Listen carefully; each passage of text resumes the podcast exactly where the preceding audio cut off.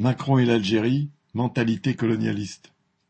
Le 30 septembre, Macron a tenu sur l'Algérie des propos allant de la critique contre son gouvernement et contre les Algériens accusés de haïr la France à la négation de l'existence d'une nation algérienne au XIXe siècle.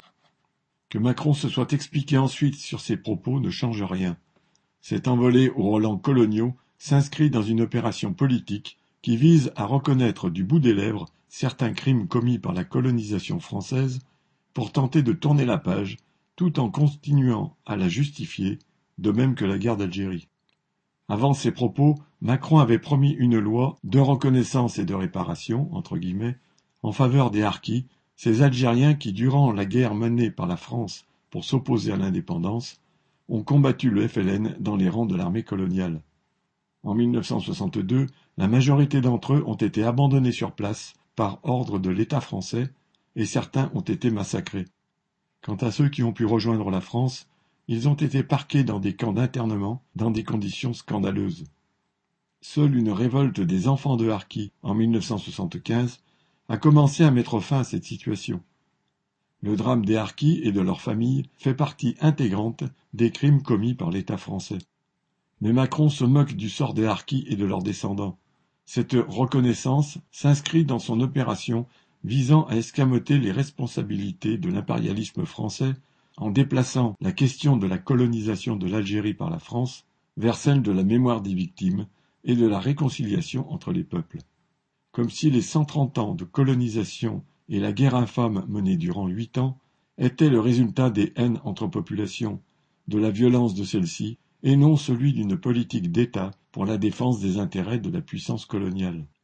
Macron a peaufiné sa mise en scène lors d'un report regroupant dix-huit jeunes concernés par cette guerre coloniale du fait de leur histoire familiale, allant d'un descendant du général Salan, un des dirigeants de l'armée en Algérie puis de l'OAS, à l'un des descendants d'un avocat algérien assassiné par l'armée française.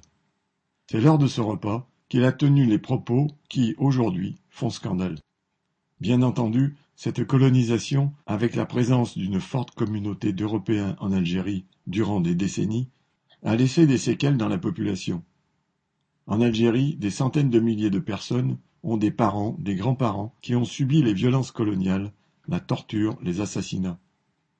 En France, dix millions de personnes ont aussi un lien avec cette colonisation parce que leur famille était en Algérie, que leurs parents étaient soldats pendant la guerre ou bien qu'ils sont enfants de combattants algériens ou de harkis.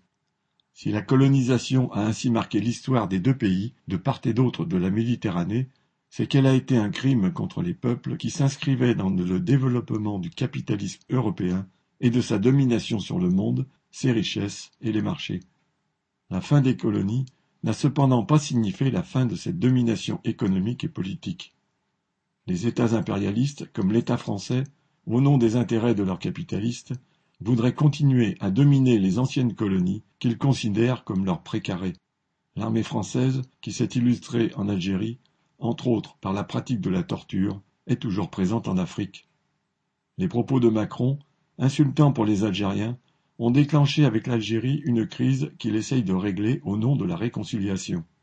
Mais reconnaître les crimes commis durant la colonisation, parfois par des dirigeants ou des militaires toujours vivants, reviendrait à reconnaître les crimes de l'État dans son ensemble et à mettre en lumière leurs causes. Macron, en serviteur de la bourgeoisie, s'y refuse. Et au fond, quand il profère des propos pour plaire aux réactionnaires, racistes et nostalgiques des colonies, c'est sans doute là qu'il est le plus sincère. Marion